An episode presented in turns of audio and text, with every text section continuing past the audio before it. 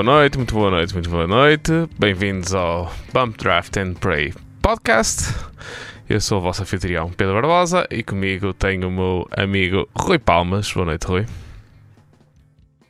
Boa noite a toda a gente. Muito boa noite. Uh, então vamos falar um bocadinho sobre Fórmula 1. Antes de começar, uh, tivemos um acontecimento antes do Grande Prémio Uh, que foi o senhor Dieter Mateschitz, que eu pronunciei de certeza mal no, o nome dele. Uh, Didi, Didi, Didi, descobri ontem. Didi. Didi um, faleceu uh, antes do Grande Prémio ah, dos Estados Unidos. para quem não sabe, ele era o, o dono e o criador da Red Bull, o homem da massa por trás de tudo o que é Red Bull. Uh, e é um acontecimento bastante, bastante triste para todo, não só para a Fórmula 1. A Fórmula 1 tem, a Red Bull tem duas equipas na Fórmula 1, mas não só na Fórmula 1, mas em, digamos no desporto em si, seja desporto, desporto real, seja desporto virtual, que eles também uh, ajudam muitos uh, desportistas de esportes, não só carros, mas também de outros, de outros tipos de, de jogos. Uh, e já há muitos anos que, é, que, que tal acontece e, e, pronto, é uma pessoa muito influente na, na área de esporte, que muito dinheiro investiu através da, da sua empresa um, em todo tipo de esporte, seja futebol, patrocina ténis, patrocina tudo, tudo e mais alguma coisa, há sempre um logotipo da, da Red Bull, uh, infelizmente aos 78 anos uh, faleceu. Já tínhamos algumas notícias que ele se calhar não estava assim muito bem, mas uh, realmente não deixa de ser, não deixa de ser um acontecimento triste para em, particular para o, para o, para o paddock do, da Fórmula 1, porque a presença dele lá era, é muito sentida. Duas equipas de Fórmula 1, bastantes pilotos que sem Red Bull não tínhamos Sebastian Vettel, não tínhamos Daniel Ricciardo, não tínhamos uh, Albon. O Verstappen provavelmente teríamos, mas se calhar não com a força e não tão cedo. Uh, a carreira dele havia de ser muito diferente. Um, e muitos pilotos que fizeram, chegaram a fazer parte do da, da academia da Red Bull e depois deixaram muito novos. Uh, pronto. O nosso Miguel Oliveira sempre não, não, não foi piloto patrocinado pela Red Bull diretamente, ou seja, uma academia, mas uh, correu toda a carreira dele em equipas uh, patrocinadas pela Red Bull, pelo menos as principais equipas Uh, tudo patrocinado pela Red Bull, uh, seja começando no Red Bull Pilot, aquele, aquelas motitas pequenitas que ele ficou em segundo lugar e o, e o Vinhales ficou, ficou em primeiro lugar, uh, passando por todas as equipas da KTM que ele já passou. pronto, é, acho, acho que percebem o, o, o que eu quero dizer com isto. é uma empresa que sempre apoiou muito o desporto. Uh, e pronto, infelizmente morreu uh, na passada sexta-feira, se não me engano. Uh, pronto, uh, queria só deixar aqui a nota que sim, e foi um fim de semana um bocado marcado por esse acontecimento. Não sei se tens alguma coisa em relação ao assunto. Não, basicamente disseste tudo. eu basicamente Acho que foi uma pessoa importante, uh, não só no desporto automóvel, mas também para, para o mundo empresarial, porque ele, com a Red Bull, da qual nem sequer era o sócio maioritário, ele, mas foi sempre o rosto da, da Red Bull, da, da, da parte austríaca, e, e, ele revolucionou também o, uh, não só o automobilismo, mas também a forma como as empresas fazem marketing, eh, apoiou bastante os desportos radicais, uh, que na altura quase ninguém apostava, e estamos a falar de malta da BTT, o surf, os, eh, os como é que se chama aquilo, os Extreme Games, o skate, por aí fora, portanto tudo, tudo, tem, tem uma marca. E, e, pronto, e agora uh, não sei se como é que está o guião, mas uh, neste momento fala-se como é que será o futuro da, da Red Bull sem aquela força do Didi, que eu não me atrevo a dizer o nome, Master Chief, Master Steve Master Chief. um, e, e o nomes em inglês já é complicado, quanto mais, e a ver para português. Uh, portanto, é muito complicado e não sei como é que será o futuro da Alpha Tauri e da Red Bull, porque hum, ele próprio já ou percebe só que já corriam rumores que ele próprio já há um ano que, que andava a querer tirar, um, a tirar o pé, daí essa telenovela toda com o Porsche que nós não sabemos por alto e através de rumores. E sinceramente eu fui investigar uh, uh, como é que seriam os herdeiros e a restante estrutura acionista da empresa, porque sabe-se muitas vezes quando quando os, velhotes uh, desaparecem e os acionistas têm outra visão completamente diferente. E, e, e, neste caso era o próprio Didi que já queria tirar o pé, portanto, não sei.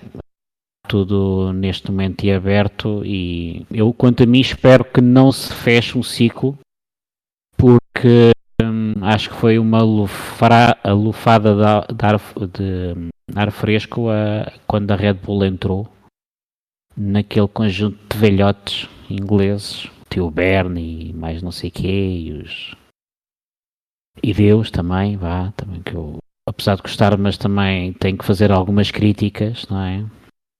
E, e,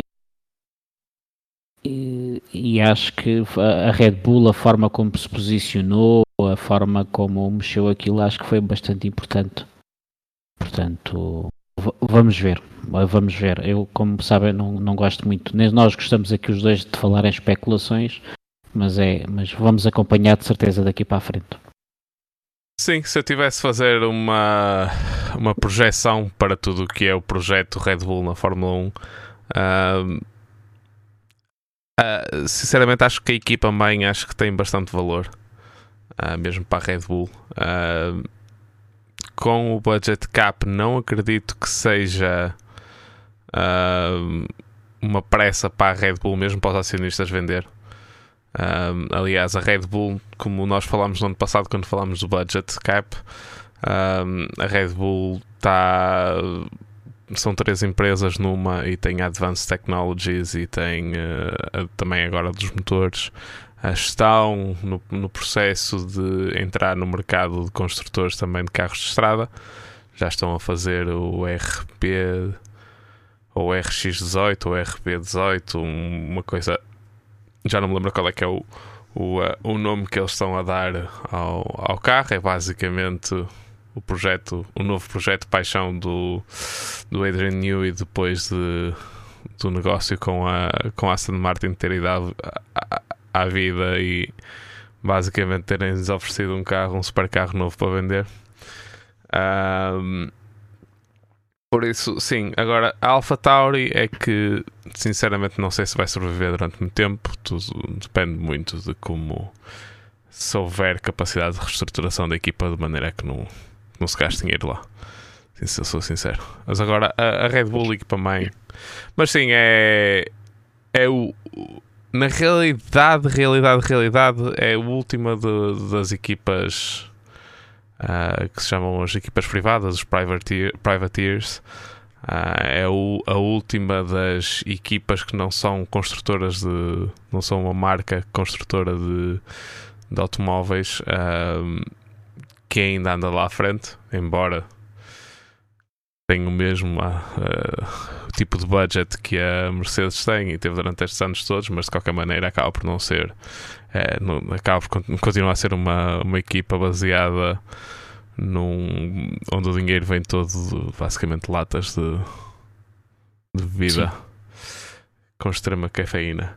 Uh, por isso, não sei, vai, vai ser uma conversa para a frente. Uh, as negociações do, das penalizações também vão passar para a frente, acho que é compreensível uh, muito, numa altura em que toda a equipe viu-se no final da corrida imagens do Horner em lágrimas autênticas uh, a tentar mesmo não quebrar ali.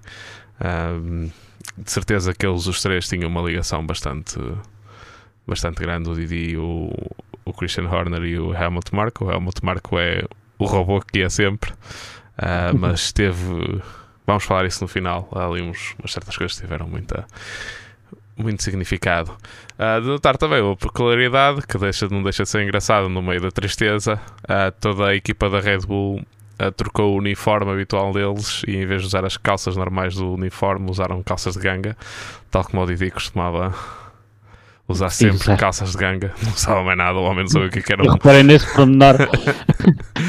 e, e, pelos, e pelos vistos, a Red Bull, a box da Red Bull é sempre o sítio onde de onde sai, parece uma discoteca, aquilo que estão a arrumar as peças dos carros, a, a trabalhar tudo e está sempre discoteca. E durante o fim de semana a única música que passou foi a Rolling Stones, que era a, a música de eleição do, do senhor Didier.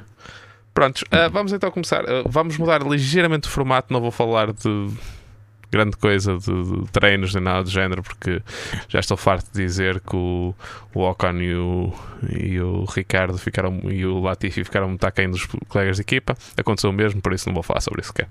Vamos passar à frente. normal. é exatamente. É o normal. Uh, e também, como normal, dois Ferraris à frente, depois dois Red Bull, dois Red Bull e dois uh, Mercedes. Uh, o Leclerc e o Pérez sofreram penalizações uh, e uh, a única coisa, coisa é que os, os Aston Martin tiveram bastante bem o fim de semana todo. mesmo partiram os dois no top 10 para a corrida e pronto, um fim de semana nesse aspecto, pelo menos em termos competitivos, é bastante positivo para, para o Aston Martin. Uh, por isso sim. Começámos então a corrida. A corrida ia ter 56 voltas. Uh, os, únicos, os únicos carros que não, não, partiram de médios foram os, os dois Haas e os dois Alpines. Foram os únicos que partiram de. Não partiram de médios, mas partiram de duros. Uh, o Ocon até partiu das boxes, teve uma qualificação horrível, depois aproveitou para trocar peças do carro e partiu das boxes. Um, outra curiosidade, não sei se, se já viram uh, a pista uh, ou imagens, se viram a, a, corrida ou se viram alguma imagem, normalmente a imagem que se vê sempre é do início da reta da, da meta para a vista para a T1 e tem uma subida enorme com 11 graus de elevação. 11 graus de elevação é mais elevação do que algumas ovais. Aquilo dava, dava para fazer uma prova de montanha ali, primeira categoria em ciclismo. Uh, desde já digo que um carrinho de rolamentos lá acima cá para baixo havia de ser muito engraçado. havia de ser muito engraçado. Um carrinho de rolamentos para ali abaixo. Eu, eu, tinha medo, sinceramente, tinha medo de me atirar com o carrinho de rolamentos lá acima cá para baixo. Pronto, uh, volta número 1. Um, partida. Uh, o, o homem da, da pole position, o, o Carlos Sainz, teve uma partida horrível. Quem teve uma boa partida foi o, o Max Verstappen que partiu em segundo lugar, uh, e os dois Aston Martin também tiveram uma partida espetacular. Para T1, houve dois pilotos dali mais de meio para a frente que tiveram ligeiros problemas. Um deles foi o Albon, que queimou a travagem imenso, deve ter ficado com um flat spot enorme, embora não se queixou muito e continuou. Uh, e continuou como se não fosse nada. Outro que também teve um lock-up foi o uh, George Russell, esse com umas consequências um bocadinho mais graves.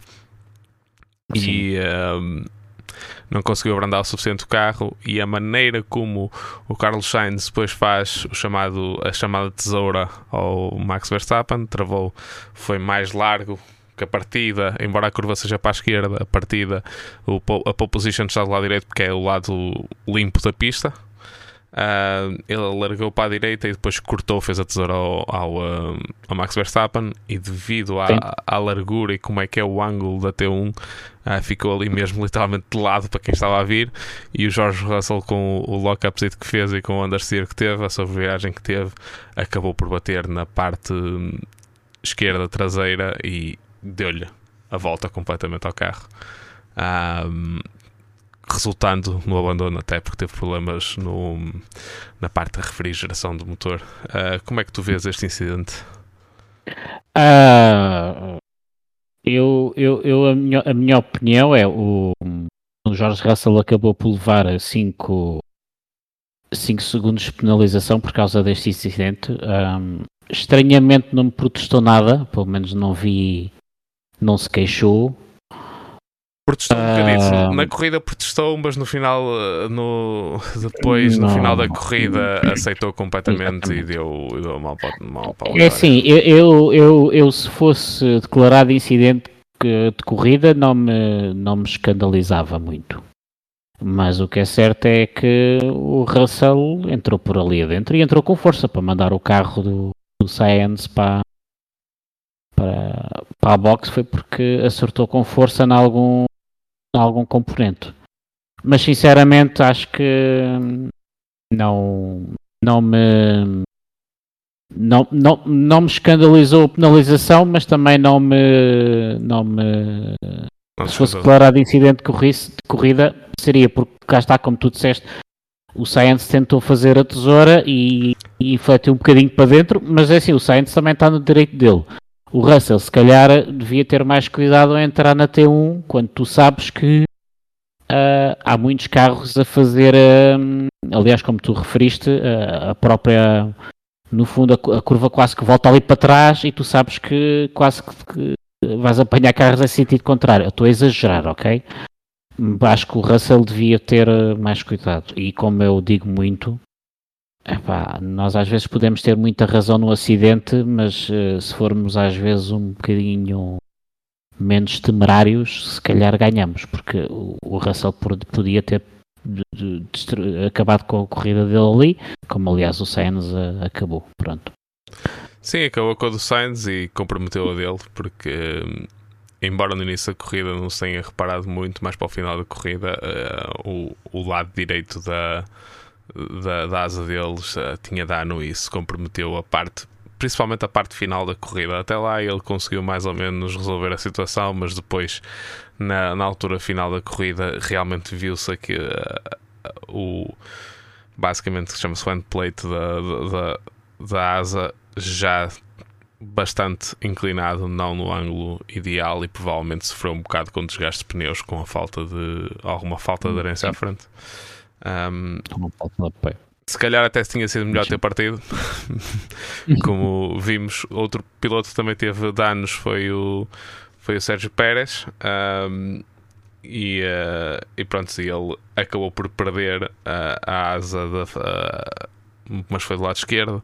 Mas acabou por perder e fez a corrida toda com, sem aquilo. E até estava com um andamento minimamente decente para, para ele. Acho que sim.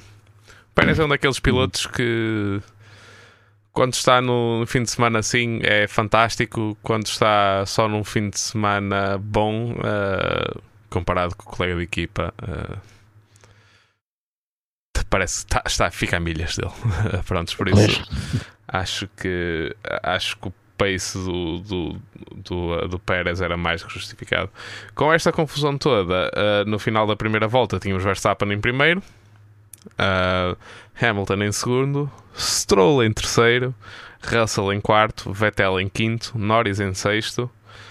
Uh, por isso tínhamos aqui dois Aston Martins no top 5, o que não deixa de ser uh, bastante engraçado. E o mais impressionante, pelo menos para mim, foi que eles foram-se de lá. E até não estavam assim muito fáceis de passar pelos outros carros, nem nada do género. Conseguiram passar na mesma. O Russell passou o, Stroll e. Uh, uh, mas iam à frente e realmente mostraram algum tipo de competitividade que já não víamos vindo da equipa da equipa de Silverstone, não é? Porque uh, eles, enquanto Aston. Martin, tiveram uma boa, acho que a última boa, assim, corrida em que mostraram algum tipo de rendimento, acho que foi na Hungria há dois anos atrás, sinceramente. Uh, por isso, sim, muito positivo. Uh, nesta altura também, logo na segunda volta, já tínhamos Pérez em sexta, passar Norris, e já tínhamos o Leclerc em P9, tendo partido lá atrás por causa da penalização. Uh, portanto, sim. Uh, o Pérez tinha o dano na, na asa e viu-se logo que aquilo ia dar a geneira.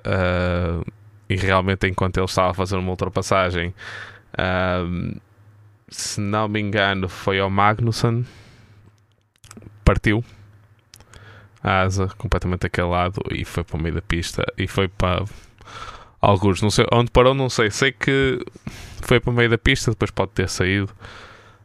Sim, eu foi um bocado assustador. Achei assim um bocado assustador. Por acaso não vinha ninguém atrás. Uh, mas sim, e acho que se vai falar e vai-se falar sobre isso mais para o final da corrida. Ah, vai, vai, vai. uh, por isso sim, uh, volta 13, Hamilton vem, para vem trocar por duros. volta a seguir, Verstappen, Russell e Pérez também vão. volta a seguir, Norris, volta 16, vem Stroll, tudo para médios. e o Leclerc à volta 17 diz para a Ferrari: plano E, considerem. já começa a ser já começa a ser difícil se rir. Eles já vão em plano E à de volta número 17 e o piloto sabe exatamente Exato. qual é que é o plano E.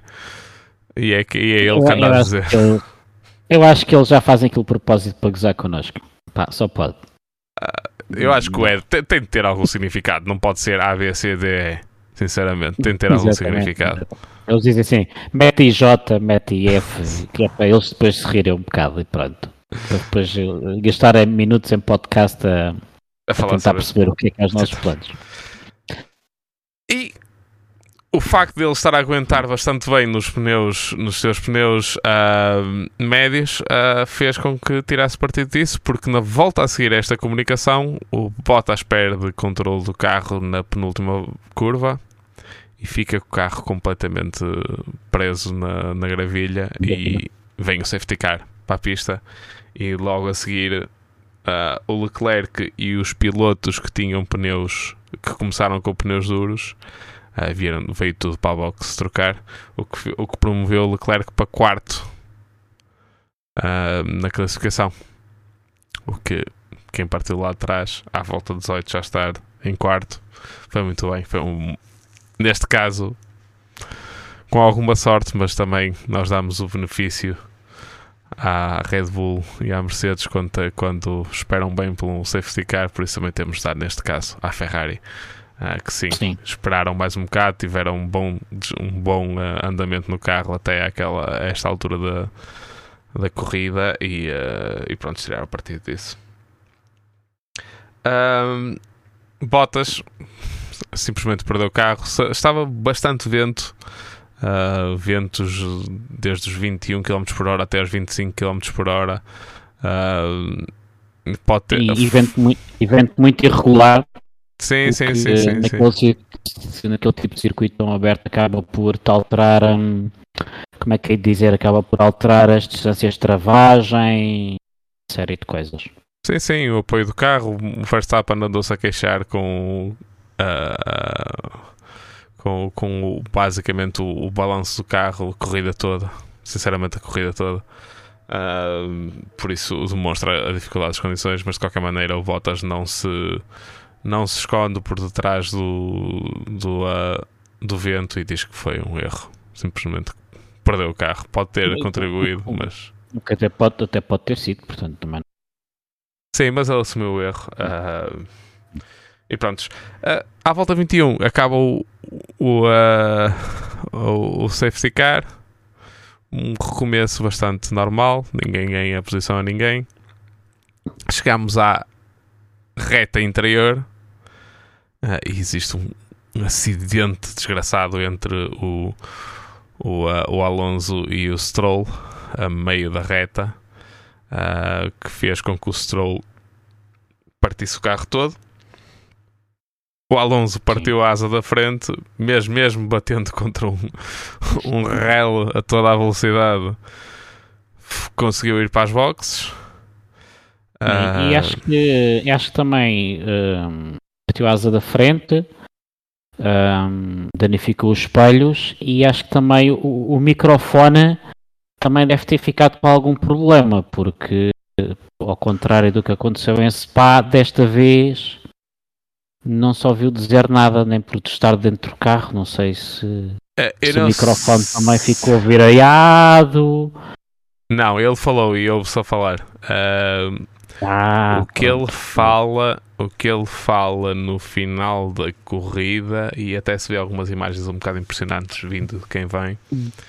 é que ele basicamente borrou-se todo e andou com medo até ao final da corrida. Ele diz que não conseguiu, não, não, eh, não, não conseguiu eh, afastar o medo eh, até ao final da corrida e acho que foi bast- vamos dizer, uma corrida bastante complicada para ele. Ah, pode ter alguma coisa a ver também, É. que é o futuro companheiro de equipa dele e o, e o, dono, e o filho do dono da equipa também pode ter algum. Mas, Mas mas, mas, é assim, é agora, agora, agora, agora fora de brincadeiras. Ahm, por acaso notou-se na transmissão que aquela voz, aquela voz era uma voz de uma pessoa que estava bastante nervosa. Ou seja, foi, não foi aqueles toquezinhos.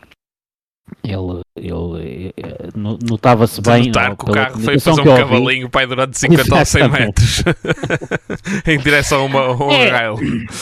É assim, vamos lá ver uma coisa. Eu, eu não acho que eu acho que a culpa foi do Stroll, portanto também não vou, não, não, não, não vou desculpar o rapaz como, como não tem desculpa. Mas lá está, acho que, acho que eh, o, o- Alonso eh, também pôs-se a jeito porque estava muito próximo do carro e qualquer mínimo desvio ah, daria aquele resultado. Ah, mas é assim, a culpa foi do Stroll, portanto não, não, tem, não tem nada não, não tenho nada a dizer. Penso que, penso que é pacífico e, e- pronto, mas lá está. É, co- é como, é como falei no Russell. Nós às vezes temos que também pensar um bocadinho e não contar só connosco, contarmos também muito com as listas dos outros. E acho que o, o, o Alpine estava muito próximo e um mínimo desvio, que foi o que aconteceu. Não acho que tenha sido um desvio assim muito grande e bateram os dois. E felizmente ahm, não, não se passou nada de, de mais grave. Sim, a única coisa, eu também concordo que seja culpa do Stroll. ahm, embora diga aquilo que, que disse ontem e mantenha a minha opinião. Ahm, se virmos as imagens, ah, o, o Alonso, quando viu o Stroll a mexer-se, também virou para a direita, vamos ser honestos. Ah, não foi, não continuou a virar para a esquerda, não tentou fugir dele. Ah, tentou fazer cortar para o outro lado quando viu que ele ia para um lado tentou cortar para o outro deve ser esquecido é que ele vinha com um diferencial de velocidade tão grande e fez o movimento tão tarde que não seria possível ah, voltar para o outro lado Ah, mesmo antes deles baterem o Alonso já estava a virar para a direita Ah, por isso continua a ser um- um- uma defesa muito, muito tardia do Stroll e a culpa é dele. Ah, não lhe dou 100% de culpas por esta razão. Também ah, o Alonso tinha muito espaço para a esquerda para continuar a virar para a esquerda e talvez evitar o toque. Ah, não se pode queixar que o Stroll não lhe deu um carro de distância. Por isso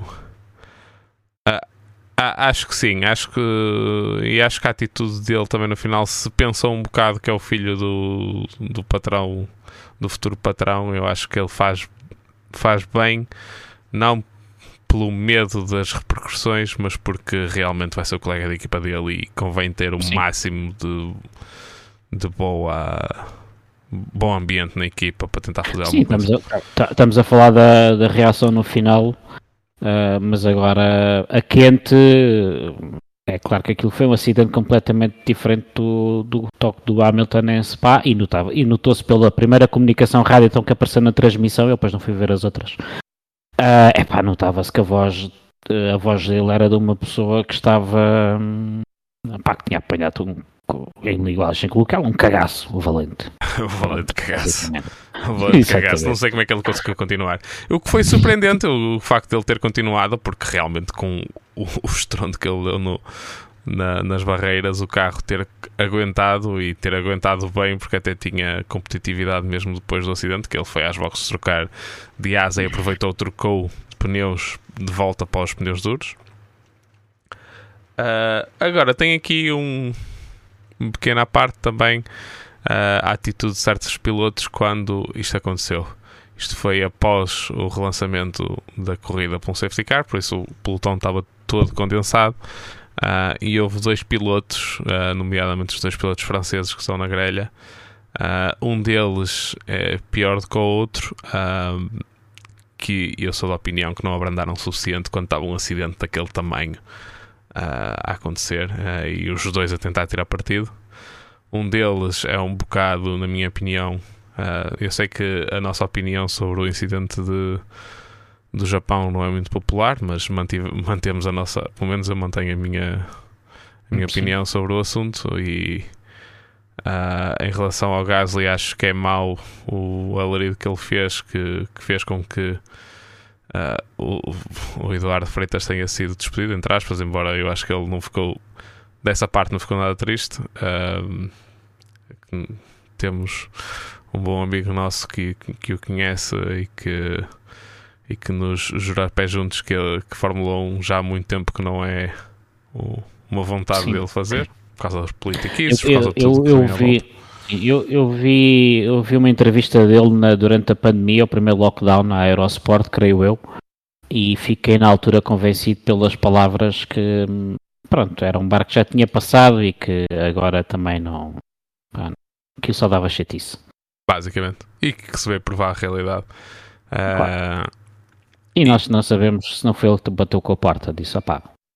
Deus. Tchau, meus amigos. Passa Pois, não sabemos, mas a verdade, a, a, verdade é que cá para fora a, a, ideia que ficou foi que aquele homem cometeu um erro e que foi despedido. Ah, e foi passada uma imagem negativa de um, de um profissional que acho que ninguém que perceba minimamente o assunto ou que já tenha trabalhado com ele, ninguém. Uh, ninguém põe dúvida nenhuma a profissionalidade do homem.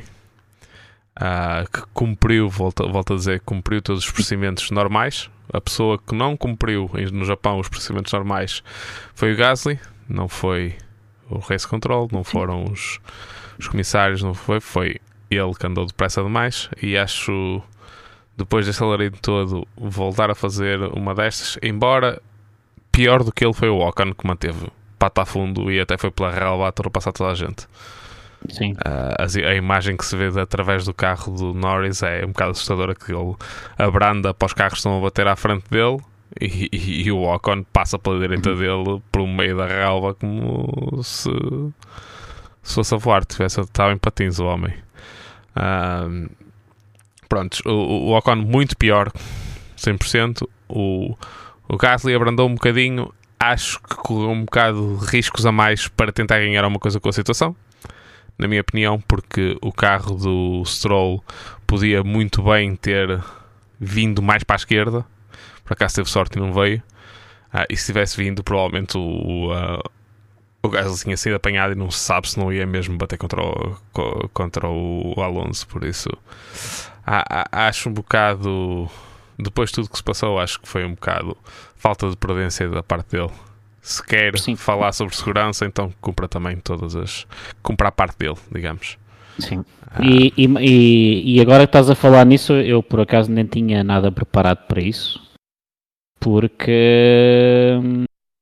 E puxaste esse assunto, e eu por acaso vi, na altura na transmissão, e na altura os, os, comenta os, os, comentadores até da transmissão falaram nisso, que ele tinha sido temerário e se calhar até tinha que ceder ali umas posições. Mas lá está, não vi mais ninguém, não ouvi, não sei se tu ouviste na, na, nos artigos que lês ou nos podcasts, eu não ouvi mais ninguém a, a, falar, a falar do que tu acabaste de dizer agora, que é, acho que os pilotos uh, são também um agente de segurança dentro da, das pistas. E, e, e, os pilotos, mais que tudo, não podem ser desresponsabilizados nos seus atos só porque nós temos a imagem que o piloto bom é aquele que manda saltos para a piscina sem ou dive bombs sem, sem nenhuma responsabilidade ou, ou sobre as consequências que podem vir a ter. Foi o que eu disse no, no início do, do, da situação do Russell, como tu me perguntaste. Quer dizer, ok, o, o, o, o Sainz também infletiu para dentro. Se, se o Sainz não tivesse infletido, não teria havido tal toque. Mas quer dizer, mas o Russell é que estava, estava, foi parar mais à frente, não é? E, e portanto acho que não se pode desculpabilizar o, os pilotos só porque nós achamos que sim senhora, que é para pré-fundo e o piloto bom é aquele que mete e se lança e, e quer dizer, porque não é só a questão da vida dele em risco, nós, nós depois todos vamos muito uh, fazer posts no Facebook e no Twitter muito emocionados, mas também é a vida de outros pilotos e no caso, e volto a recordar, o Ivo Correia esteve aqui no caso, naquele caso não porque o, o, acidente tinha acabado de acontecer, mas no caso por a, a, o risco em vida, o risco, a, a, vida em risco dos próprios Race Marshals, que são pessoas que, uh, à falta de melhor argumento, até estão ali como voluntários e pagam para lá estar. Não é? Sim. E em Silverstone, eu acho que agora é que em Silverstone o Race Marshal nem sequer está à borda. Paga o bilhete e vai trabalhar por exemplo. Não sei se naquele circuito será assim, em princípio não. Portanto, acho que acho que, acho que é muito pertinente teres falado deste assunto, porque acho que também temos que olhar um bocado para a responsabilidade dos pilotos. Eu sou fã dos pilotos, gosto muito, mas pá, calma. Sim, concordo plenamente. Prontos, uh, este era o meu, digamos, algo que tinha de deitar cá para fora, porque realmente achei que foi uma irresponsabilidade aquilo que aconteceu uh, e que não devia acontecer. Uh, sim, uh, vamos passar à frente então. aconteceu, o Alonso conseguiu continuar, foi trocar asa, foi meter os pneus duros e tivemos então o, a, o recomeço da equipa Uh, da equipa da. Peço desculpa, estava a tentar as minhas notas, estava perdido no safety car anterior. o recomeço da corrida. Eu, eu não perco, como, como, sempre, não tenho notas, portanto não perco. É, eu, te, eu, tenho de voltar a tirar as notas como fazia antes, que eu, mais uma vez, só tenho uma página, mas está tudo condensado. Uh, está tudo muito condensado e, e, e, às vezes é um bocado difícil de ler. Uh, temos o recomeço. O Leclerc estava atrás do Pérez. E tenta fazer a ultrapassagem numa volta uh, por fora. Estamos a falar isto no final da, da reta interior. Uh, sinceramente, o Pérez perde completamente o controle do carro e empurra para fora da pista. Uh, mas na volta a seguir, o Leclerc vai e faz uma ultrapassagem fantástica. Foi mesmo, eu acho que ele foi para lá dos limites da, da última travagem. Eu acho que o, os travões daquele carro nunca funcionaram tão bem. Sincero, não sei como é que ele conseguiu manter o carro dentro de pista tão tarde que travou. Uh, passando assim para a frente uh, e ficando virtualmente no. Virtualmente não, uh, mesmo efetivamente no terceiro lugar. E, e, pronto, um, uma excelente recuperação até, este, até esta altura pelo Leclerc. a corrida continua e rapidamente se começa a reparar que os, os pneus duros uh, não são tão eficazes como costumam ser em termos de longevidade do próprio pneu. O que pode ser notado um bocado por não nem sequer ser usados os pneus macios na corrida, uh, mas realmente parece pareceu-me que o único pneu que funcionou minimamente decente foi o médio. Uh, então, como não ia durar até o final da corrida, o Hamilton para, meteu duros outra vez, Uh, e na volta a seguir param Verstappen e Leclerc. Sendo que o Verstappen, uh, basicamente a pistola não, não funcionou do, do pneu do, para tirar a, a roda da frente esquerda e depois conseguiu tirar e depois não conseguiu meter. Depois tiveram de meter, buscar outra e perdeu 11 segundos com isto. Um, Acontece. Acontece aos melhores, portanto.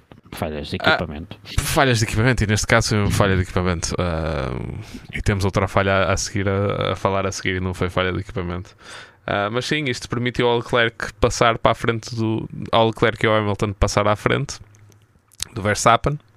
Uh, tanto Verstappen como o Leclerc meteram pneus médios uh, no carro e saíram. Então, então, neste, neste momento tínhamos Hamilton, este, destes três, tínhamos o Hamilton, tínhamos o, o, o, o, Leclerc e o, Per, e o, e o Verstappen em primeiro, segundo, terceiro virtuais, virtuais porque ainda tínhamos o Pérez à frente e o, e o Vettel. Depois o Pérez parou, deixando Vettel na liderança do Grande Prémio dos Estados Unidos. Tivemos Vettel a liderar outra vez uma corrida e a Aston Martin pela primeira vez a liderar uma corrida de uma corrida de Fórmula 1. O que não deixa de ser uh, um feito uh, de um piloto que já na semana passada, no episódio inglês, deixei a minha admiração por aquilo que ele tem feito. Uh, se calhar não, não lhe dei a admiração que lhe devia ter dado quando ele estava a ganhar. uh, mas realmente. Uh... Mas isso normalmente tu, se calhar não nos, não nos conhecíamos até há pouco tempo, mas somos parecidos. Pessoas que ganham sempre, geralmente aborrecem-nos. Extremamente. é extremamente. Uh, por assim, uh, o, o Vettel lidera e de, o Max passa ao Leclerc. Uh, não foi assim muito, muito fácil. Não foi tipo logo à primeira oportunidade, mas ainda andou ali duas, três voltas atrás dele, mas conseguiu efetivamente passar. Uh, e uh, o Vettel vai às boxes e acontece e numa uma paragem ainda pior que a do que a de Verstappen em que basicamente o homem do, do macaco da frente meteu mal uh, e quando ele puxa o carro para cima e depois a certo momento o carro foge do macaco e bate com a roda enquanto eles estão a tentar trocar, bate com a roda do lado da frente esquerda também uh, no chão e estraga-lhes completamente. Tiveram de ir buscar outro macaco, foi, foi horrível mesmo. Uh, estragar uma corrida do, do Vettel que estava pelo menos pelo menos o melhor do, do resto do pelotão. E não sei se não teria ficado à frente do pelo menos do Russell. Sinceramente sim, com, acho que sim. principalmente o Russell já estava a debater mas sim, mas uh, teria dado ali para o quinto, quinto sexto quinto, lugar sim. Quarto Quarto não, mas Quarto quinto. já é um bocado difícil, só com muita sorte, mas realmente ele estava a conduzir extremamente bem há 10 dias atrás, no domingo. Uh, e pronto, nesta altura acontecem duas coisas. A história da equipa daqui até ao final são até três, uma delas mesmo no final, mas é o Max a tentar apanhar o, o Hamilton quando ele passou o Leclerc que estava a 5 segundos dele. Uh, e vai-lhe tirando Uh, foi mesmo do género tirar meio segundo por volta e depois passar uma volta sem ganhar nada para recarregar baterias e para arrefecer pneus. Uh, isto foi basicamente o padrão até chegar uh, ao Lewis. E outro que é, não vou deixar de falar quando, quando tem o corrida Norris, em três voltas passa, faz três ultrapassagens e depois ainda passa mais uma vez. Tudo na T1, as três primeiras, em que passa por dentro, passa por dentro e a última passa por fora com uma ultrapassagem. Sinceramente, até, não, só não foi a ultrapassagem do Grande Prémio porque o Sr. Vettel tinha outras ideias. e, e, mas realmente aquela ultrapassagem. Por, mas é, lá está, é possível no, neste, neste circuito, o circuito, o Circuit of Americas, a, a T1 é extremamente larga, tem muitas trajetórias possíveis, o que faz com que seja um, um, um sítio espetacular para, para ultrapassar. Um, e principalmente não só para ultrapassar, mas para depois haver luta para as, para, para, as, para as seguintes, para as curvas a seguir. Um, Eu penso que a FIA pode, pode estar a fazer muitas asneiras, mas neste caso uh, o carro está no bom caminho para irmos a pouco e pouco deixando o DRS. Há pouco vi uma, um pequeno quadro, já não me lembro quem é que publicou, uh, mas que este ano as já não sei a porcentagem, mas este ano as ultrapassagens têm sido em valor muito superior ao ano passado. Sim. Sinceramente, acho que o DRS nunca mais vai embora. Mesmo que não seja preciso. Duvido que vai embora.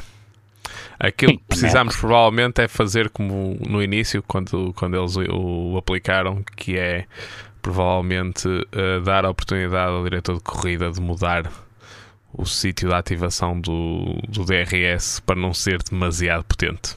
Embora eu acho que neste caso, neste, na corrida de domingo, foi na Acho Sim. que foi dos melhores grandes prémios com, com, com os melhores zonas de DRS. Mas, mas nota-se, por exemplo, uh, nota-se que os pilotos uh, já procuram outras uh, curvas que não era normal para fazer ultrapassagens, porque os carros já o permitem e já não se tem que andar ali à espera passar na reta da meta, porque sabe, principalmente em circuitos que têm retas da meta enormes, ou, ou, retas enormes como Spa ou olha, como Portimão, por exemplo, tinha. Que. Vai ser tão grande. Tu, tu, sabes que. Mas sim, mas a zona DRS era uma da. era grande. É, sim, tu sim. sabes que. Tu sabes que vais passar ali, portanto, escusas de andar ali a, notar, a, a lutar nas curvas antes e, a, e possivelmente até ao 6 de pista ou dares um toque. Uhum. Portanto, não, não me parece que ele vá ser. Se calhar, quando houver condições para abandonar completamente o, o DRS, há de ser em 2030 e aí muda-se de carro outra vez. Pronto. Ah, sim, sim, sim, completamente. Um, não, acho, eu acho que nunca mais volta a ser, porque acho que traz um, um, certo nível de antecipação que acho que para a televisão que é muito boa. Uh, e como nós temos, já, já se não estão habituados, meus amigos, até agora uh, ao espetáculo ser mais importante que a parte desportiva. Uh, não sei onde é que andam a viver, sinceramente, que isto já se faz há, há décadas, não estamos a falar há anos, sempre foi. Já deixou de ser o desporto puro desde os anos 50. Ah, isso não, nem, no, na, minha, aqui na minha terra, nos jogos solteiros e casados, é desporto puro. Por isso, então, uh, Max depois apanha o, o Hamilton. Uh, primeiro ainda fica ali uma ou duas voltas também atrás. Uh, por acaso, na volta que passou, eu pensei que não ia passar porque ele perdeu imenso tempo no, no primeiro setor, mais do que tinha, tinha perdido antes. Mas realmente a, a velocidade de ponta do, da, daquele Red Bull é fantástica e até apanhou o Hamilton um bocado desprevenido quando ele. E também travou extremamente tarde o Verstappen, vamos ser honestos. Uh, e o, o, a primeira a primeira reação do Hamilton até foi tentar ir para dentro para coisa, mas depois ainda bem que se parou e não cometeu ali um, um uma asneira daquelas grossas enfiar-se contra Acho o homem. Que ele teve ali, teve ali a, a um milésimo de segundo ter ali uma paragem cerebral. Sim, sim. Foi, foi mesmo quase ali uma paragem cerebral, cerebral autêntica. Uh, e até depois o, o, o Verstappen, na direita a seguir, até faz ali um drift para ele não deixar passar o, o Hamilton. Simplesmente fantástico. Eu tenho aqui Simply Lovely. É o que eu tenho aqui uh, das minhas notas.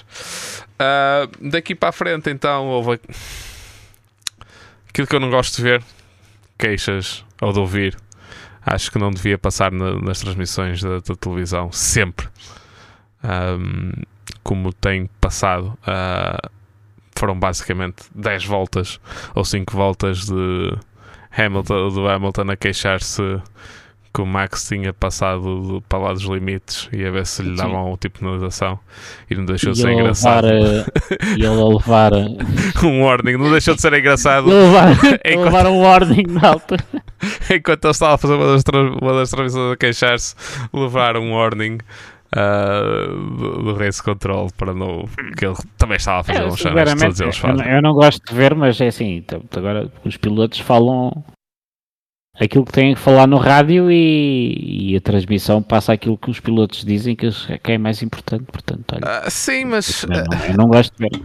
A minha questão aqui é só esta. Uh, é, é, uma transmissão de um piloto que está num carro com mil cavalos de potência, num calor extremo, neste caso, num calor extremo, hum. em, em esforço, com as emoções ao alto, tu, tudo expoente máximo, vai dizer coisas muitas vezes que não querem, outras vezes é Sim. mensagens para o race control para tentar uh, coisa. Eu acho é que não, lá por terem as comunicações, sempre acesso às comunicações, não quer dizer que as tenham de passar, e há certas, certas, há certas coisas que cansam um bocado. Pelo menos a mim cansam-me um bocado de estar a ouvir, até porque se calhar passa-nos uma ideia diferente, passa-nos uma ideia errada de que aquilo que, que realmente está a acontecer é que eles realmente se estão a queixar ou o que é que seja. Sim, por exemplo, o Verstappen no início parecia que esteve, estava sempre a queixar do carro, mas nós não sabemos até que era uma conversa normal entre piloto e, e engenheiros para saberem as condições da pista que podiam influenciar numa estratégia ou uma afinação ou não, nesse, a ler os nesse, nesse aspecto uh, o, o, engenheiro do, do Verstappen já, já veio uhum. dizer várias vezes que ele quando está a meio da corrida não leva a peito nada que o Max diz porque ele sabe que o Max o vai usar a ele para para deitar cá para fora alguma da frustração que tem, que está a ter com alguma coisa na, na condução dele e, e ele já sabe que, que é ele normal. não quer dizer, que é normal, que ele não não é pessoal aquilo, é ele, ele é simplesmente a pessoa que está sempre ali em comunicação com ele. E que. E pronto, uh, vejo isso como mais ou menos normal. Uh, Sim. Eu não estou a dizer que é normal, estou a dizer que, aliás, é, é, normal, mas também estarmos sempre a ser bombardeados pela transmissão por uh, esse tipo de, de lamentos mas levámos com 8 anos do Hamilton a queixar-se que os pneus tinham ido embora e que já que os pneus já tinham acabado e depois faz 3 ou 4 voltas, melhores voltas da corrida. Uh, por isso acaba por. A realização acaba por ser consistente, pelo menos nisso. Uh, Exatamente. Daqui até o final da corrida, então, foi o Verstappen a, a gerir, basicamente. O que tivemos foi o Sr. Vettel a passar dois carros por fora na sequência de direitas uh, antes da penúltima curva. Ult passaram as duas na transmissão, a última das quais foi com o Magnussen que foi mesmo a luta até o final. Ele passou por fora, até foi a mais difícil de coisa. E o Maxon, até no final da corrida, até, bateu-lhe palmas e dizer realmente percebes porque, este, porque é que este homem é campeão do mundo. E sinceramente, não parece que se vai reformar. Não é, não é o estilo de condução de alguém que se vai reformar. uh, O Magnusson, não sei, deve, deve, ter tomado uns comprimidos para ser um gajo porreiro, porque ele anda a falar bem do colega de equipa, fala bem do, Versa, do, do Vettel, ele fala bem de toda a gente, só, só faltava falar bem do, do Grosjean. Uh, ai não, foi o Hulkenberg que ele teve problemas. O, o mítico Suck My Balls. Yeah. uh, por isso, sim, uh, excelente corrida do, do Vettel. Excelente, excelente, excelente. As últimas duas corridas, aliás duas, três corridas. Acho que em Singapura também esteve bem. Não teve tão. Uh, não foi tão Já falas nisso? Assim. Sim, mas sim. Uh, sim, sim, mas uh, não tem nada a ver com o Vettel apaga, apagado o que nós vimos na primeira parte do, do campeonato. É um bocado difícil não estar apagado quando o carro não funciona. Exatamente. Prontos, sim, então. Mas, uh... Acabou a corrida. Tivemos Verstappen a ganhar a corrida uh, Lewis Hamilton logo a seguir, depois Charles Leclerc, Sérgio Pérez, George Russell, Lando Norris. Abaixo de Lando Norris deveria estar o, um, o Alonso. Não está porque ele, depois no final da corrida, uh, recebeu uma penalização do Race Control depois de uma queixa feita pela Haas de. Sim de, de ele ter andado com, com. Porque ele andou com o espelho durante imenso tempo uh, com, uh, a, a abanar uh, e a Haas tem história com, a, com o Race Control em relação a, a danos uh, no, no seu bandeiras pretas e laranjas, e fez o e fez o protesto basicamente a ele e ao Pérez uh, e a Alpine levou com a penalização uh, acabou por levar uma utilização de um stop and go. Como a corrida já tinha acabado, o stop and go foi uh, mudado para 30 segundos no final da corrida. Uh, a história não vai acabar aqui porque vamos dormir todos. Vamos dormir todos e voltamos quinta-feira. E quinta-feira vamos saber o que é que se passa porque foram tanto a Alpine como a Haas foram chamadas ao.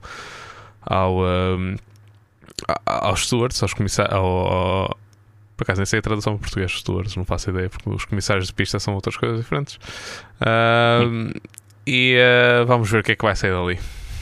No, uh, a penalização, Sim, porque... atenção, não foi por ele ter perdido o, o espelho. A penalização foi pela Alpine ter mandado o carro para a pista com o, o, uh, com o, uh, o espelho naquela, naquele estado. Sim. Um... Segundo eu percebi, eles deviam ter arrancado o espelho, não? Deviam ter feito alguma coisa. Pois. Uh, Sinceramente, eu, não sempre... sei até que ponto tirar o espelho e mandá-lo para a pista seria aceitável também. Acho pois. que não.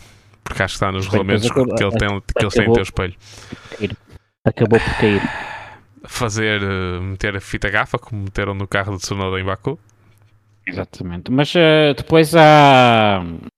Bom, eu tenho um princípio aqui, uma coisa não escrita, mas que é: não vou. Não, evito ao máximo discutir penalizações.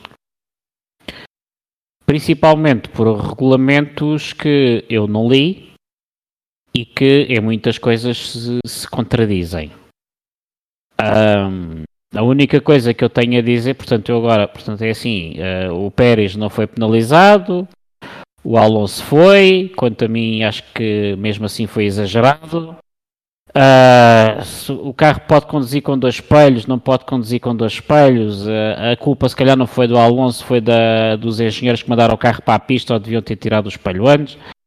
Uh, afinal, o protesto da AS foi, foi feito 20 minutos depois da hora e não devia ter sido admitido, mas há uma linha que permite, em casos muito excepcionais, que os, que os protestos ainda possam ser admitidos, e é isso que se vai agora. Uh, é isso agora que se vai uh, discutir na quinta-feira. E depois, segunda-feira tu vás ao Twitter ou às redes sociais ou, ou, ou, tentar ler eh, qualquer coisa de gente que percebe mesmo disto e de repente já está os fãs de uns e os fãs de outros tudo à bulha. E eu, quando foi segunda-feira hora de almoço, ontem, portanto, desliguei. Mas eu não desliguei. E, e tenho resposta para algumas coisas que tu disseste. Ah. Exatamente, mas, mas agora deixa-me acabar, que depois tu estás sempre uh, com, com, o tempo e já deves estar a enviar uma mensagem. Aquilo que eu acho e que vou bater e que me irei bater é que a parte dos regulamentos tem que ser revista e a parte do, dos stewards e toda aquela máquina tem que ser revista, porque uh, de repente os stewards, como tu dizes, uh, disseram que não tinham sido informados pela direção de corrida a direção de corrida esqueceu-se de informar a, ou não achou pertinente. Uh, portanto, perde-se aqui informação e acho que voltamos à conversa que tivemos aqui com o Ivo. Portanto, tudo não, isto é, é, bastante diferente. Que, é bastante tem diferente. Que ser, tem, tem que ser revisto, porque há aqui uma confusão e é que isto já ninguém se entende. Os não, regulamentos. Não, não. Uh, aqui, aqui é um bocado diferente. A situação é um bocado diferente.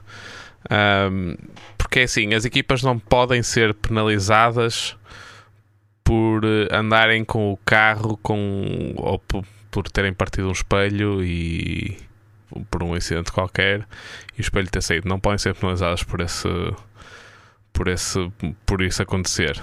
Um, o problema aqui foi que a direção de corrida não deu a bandeira uh, laranja e preta, e neste caso é a direção de corrida que faz isso, não são os stewards.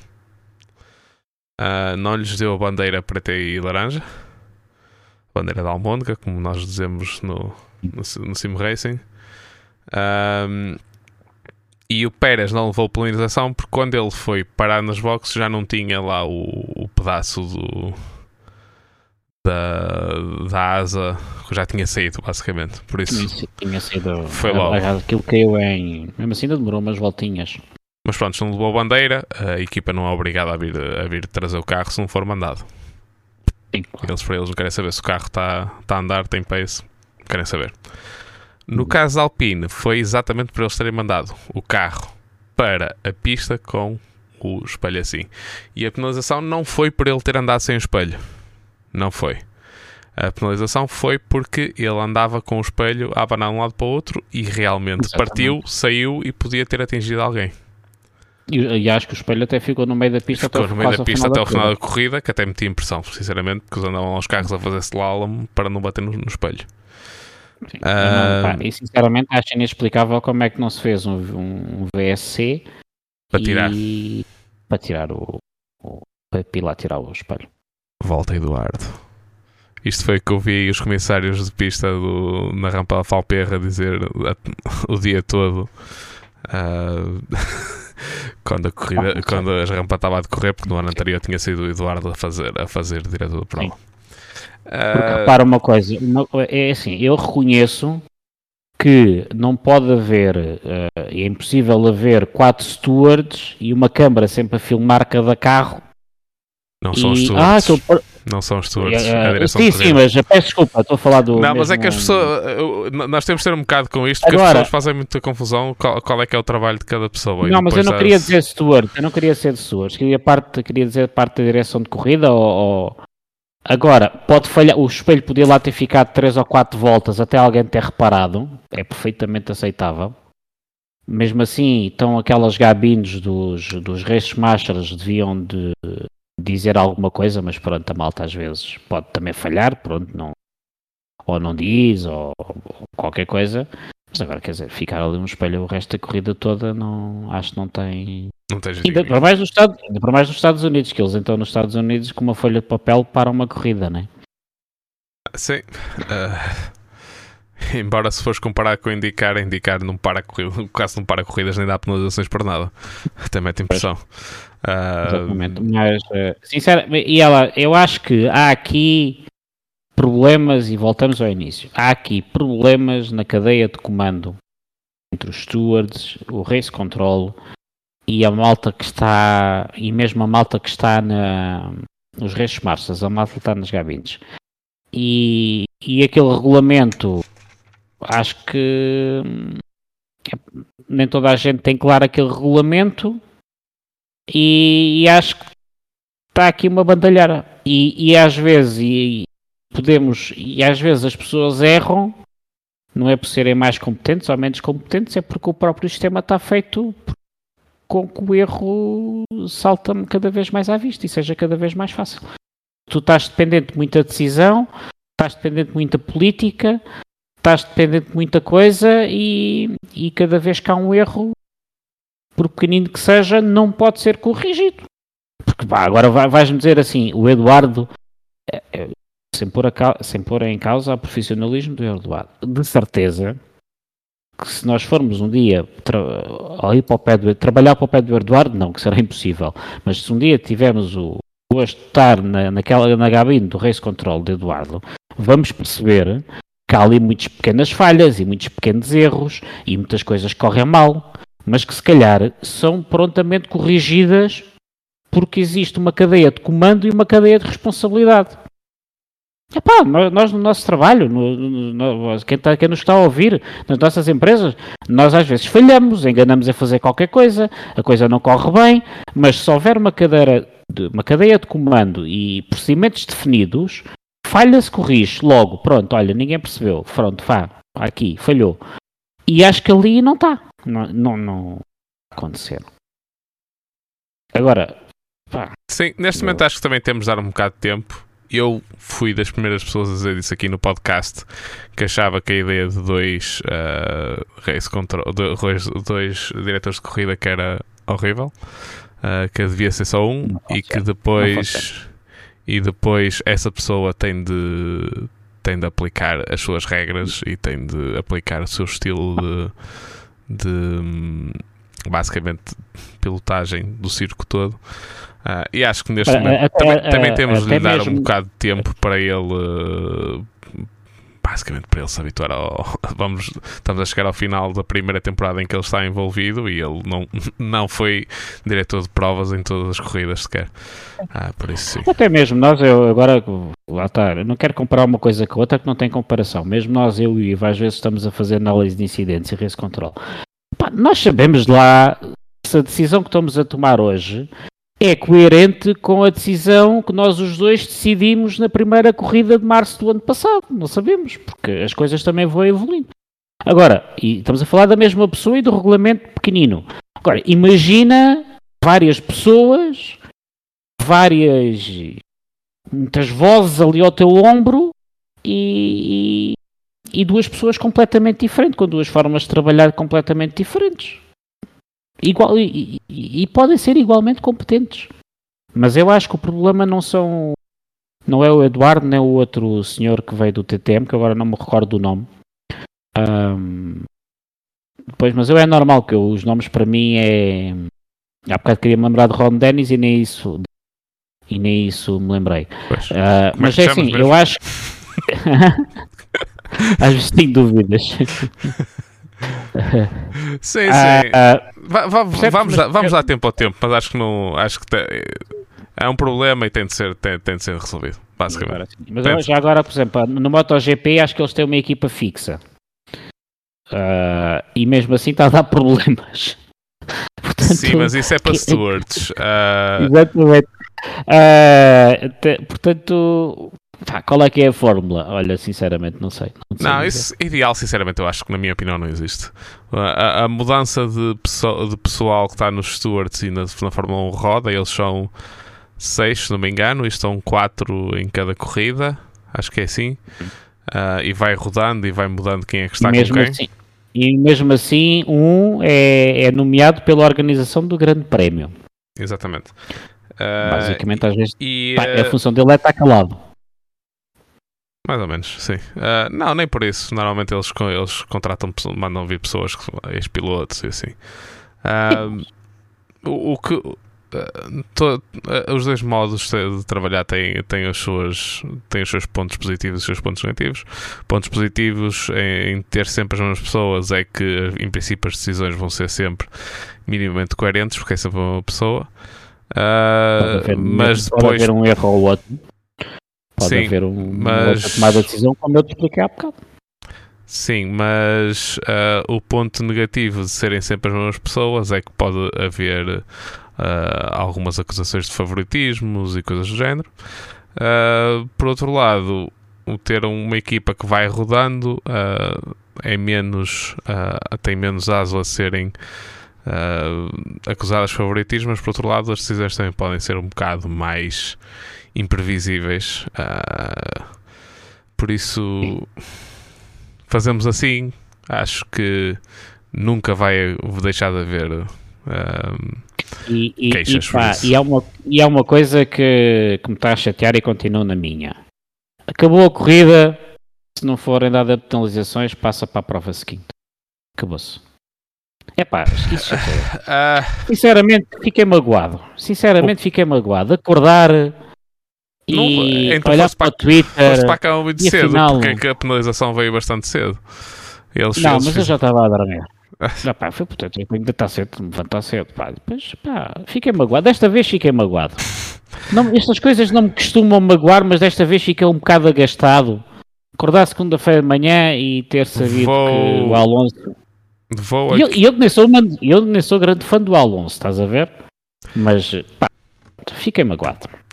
Vou aqui defender a Haas num aspecto porque eles uh, fizeram a queixa ao Race, ao, race Control por causa do, do espelho bastantes vezes durante a corrida uh, e o Race Control não fez nada e depois aconteceu o que aconteceu.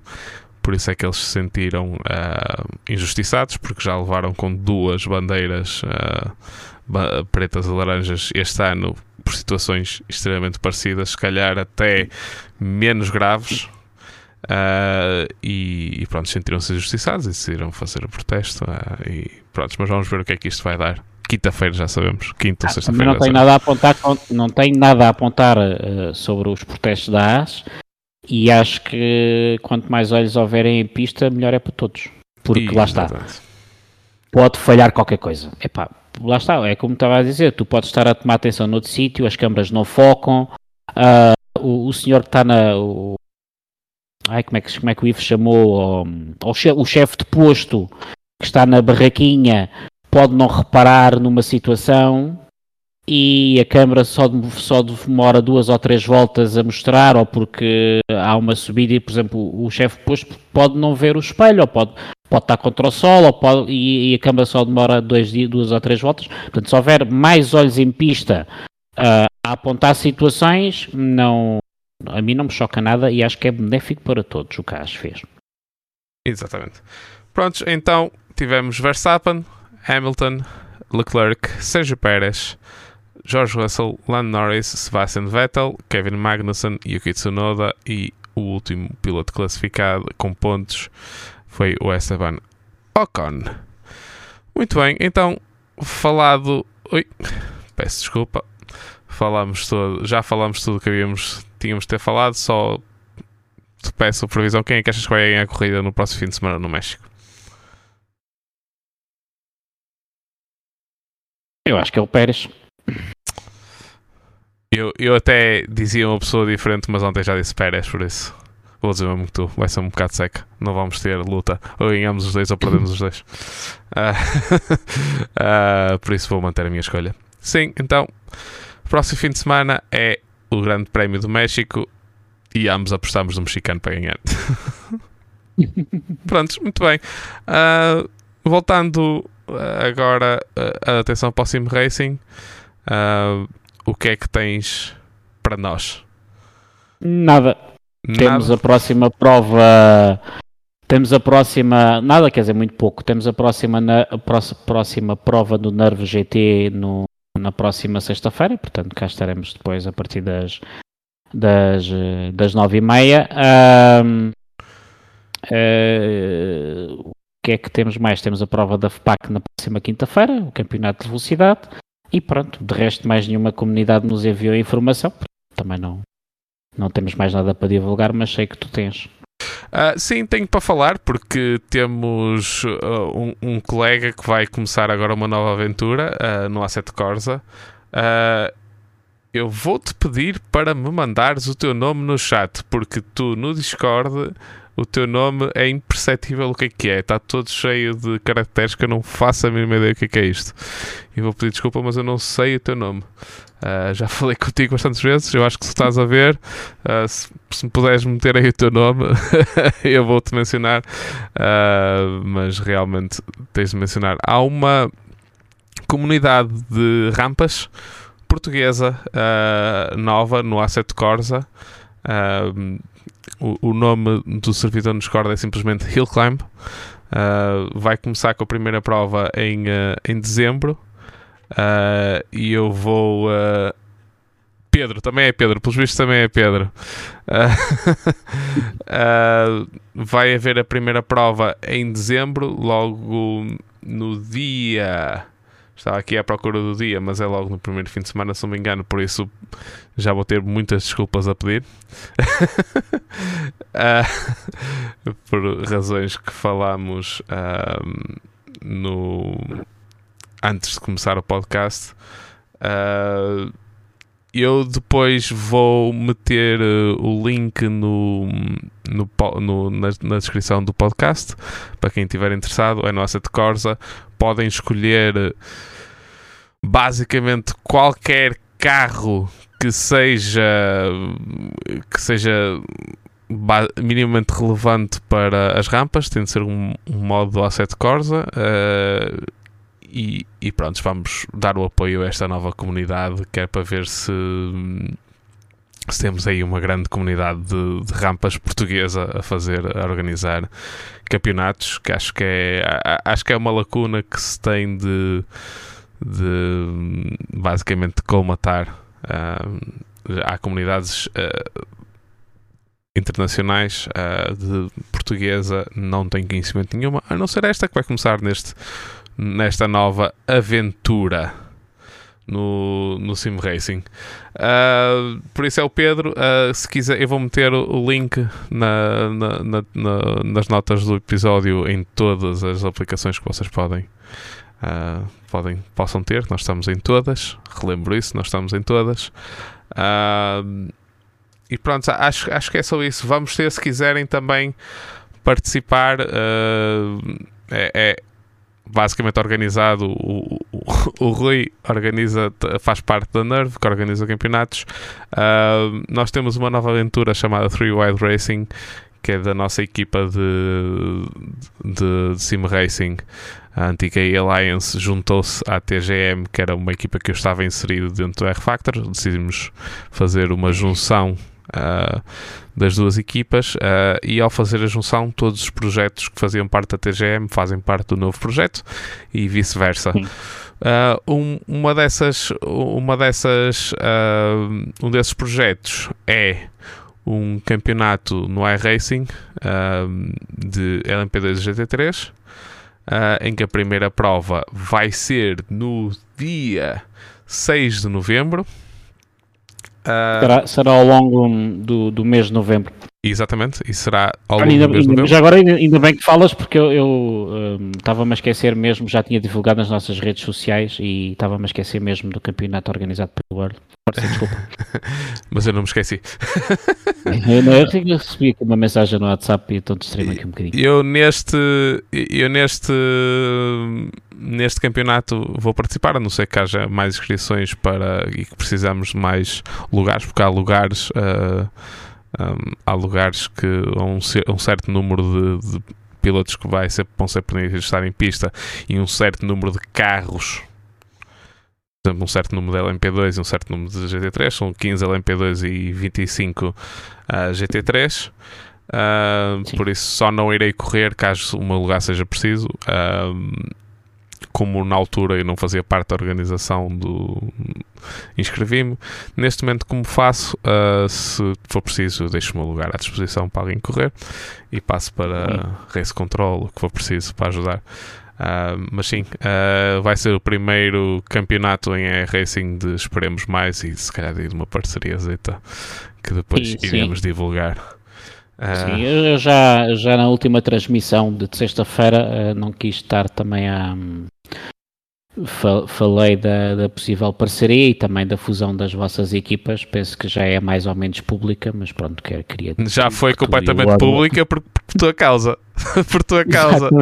que alguém na última transmissão da Nerva acabou por dizer a nova equipa TWR, Three Wide Racing. Ah, exato.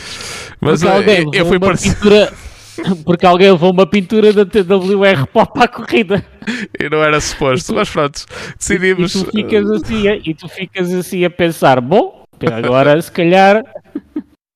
O culpado original fui eu que me esqueci de dar a, a pintura antiga ao, ao Tiago. Uh, mas sim, depois e, e, tu pensas, e, e, tu pensas assim, bom, e agora tenho aqui esta pintura de uma equipa que se chamava Alliance e agora digo o quê?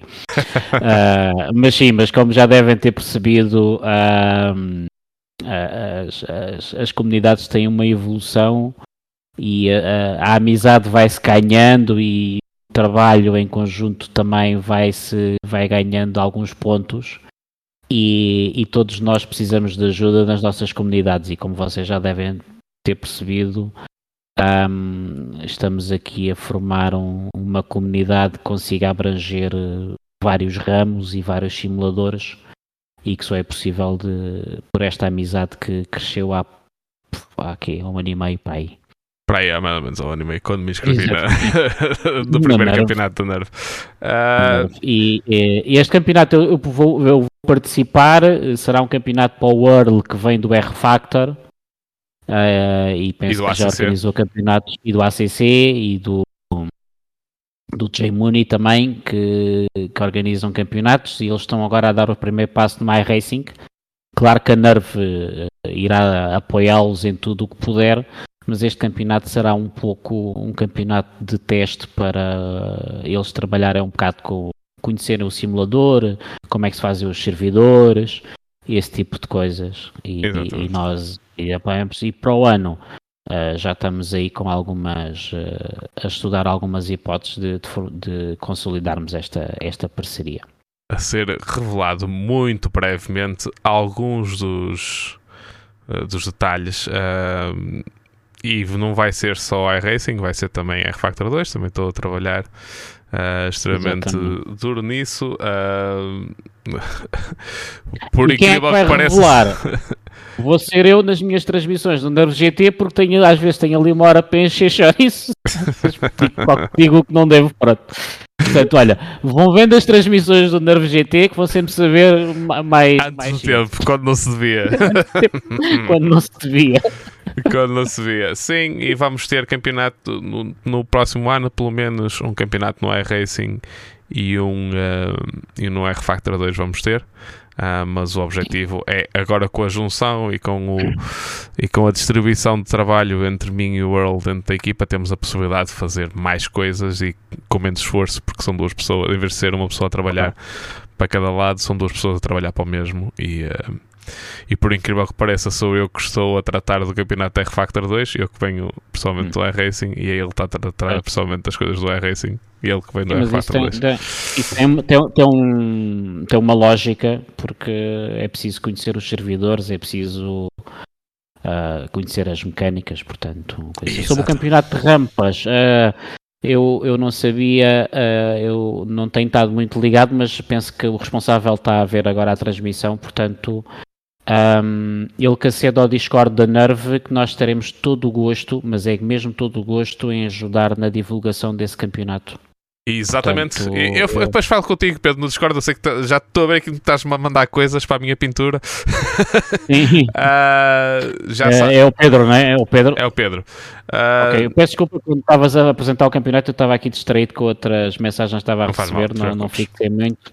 Não mas, uh, exatamente, mas já agora deixo um, um, apelo, deixo já a mensagem ao Pedro. Pedro, entra, se não tiver já, entra no Discord da Nerf envia-me toda a informação que, que tiveres, que no, as nossas redes sociais estão, estão prontas para que possas divulgar também através exatamente. da nossa comunidade. E não saber, se calhar até vamos também, eu próprio vou, vou experimentar as rampas, que foi uma coisa que nunca experimentei. Portanto, se calhar, olha, Exatamente, para divulgar, um para divulgar resultados. Uh, aqui o podcast está disponível também. Uh, andamos sempre à procura. Aliás, no teu Discord está o Paulo Norato, que também é uma pessoa que bastantes vezes manda. Uh, sim, sim, sim. Aliás, o Paulo, Norato tem, tem, o Paulo Norato e a Epic têm sido as únicas comunidades que, que, têm, que têm enviado informação. Exatamente. Uh, por isso, sim, estamos, estamos disponíveis para, para parcerias e ele manda aqui privado a dizer que agradece. Pronto, muito bem. Okay. Uh, isto foi tudo por esta, este, este episódio. Uh, muito obrigado por estarem connosco, por ouvirem. por favor, sigam-nos no, nas nossas redes sociais com a handle uh, @bumpdraftpray. Se quiserem mandar perguntas, mandem, podem mandar para bdappodcast.com, o nosso, o nosso e-mail. Uh, por favor, façam um like, um subscribe, uh, notification bell, essas coisas todas que eu não faço a mínima ideia porque já sou demasiado velho. Uh, essas coisinhas não, todas. Vocês sabem, portanto só têm que fazer. Só têm que fazer, é, essas coisas todas. Façam tudo. Façam tudo. Ah, façam tudo. Vocês são miúdos, pá terem 5 estrelas no Apple Podcast, nessas coisas todas. sim, sim, sim. Ajuda imenso para tentarmos chegar mais longe e, e a mais uhum. gente. Portanto, eu fui o vosso anfitrião, Pedro Barbosa. Uh, Vou-me repetir, tenho de meter o meu Facebook em vez de meter o meu Twitter, porque eu raramente vou ao Twitter. Mas o meu Twitter é Pedro Barbosa SR. Uh, e estive aqui com o Sr. Palmas e uh, a handle dele no Twitter é Racing Nerve. Uh, por vão segui-lo também para todas as novidades da Nerve. Uh, muito Exatamente. obrigado a todos e até à próxima. Até à próxima. Boa noite.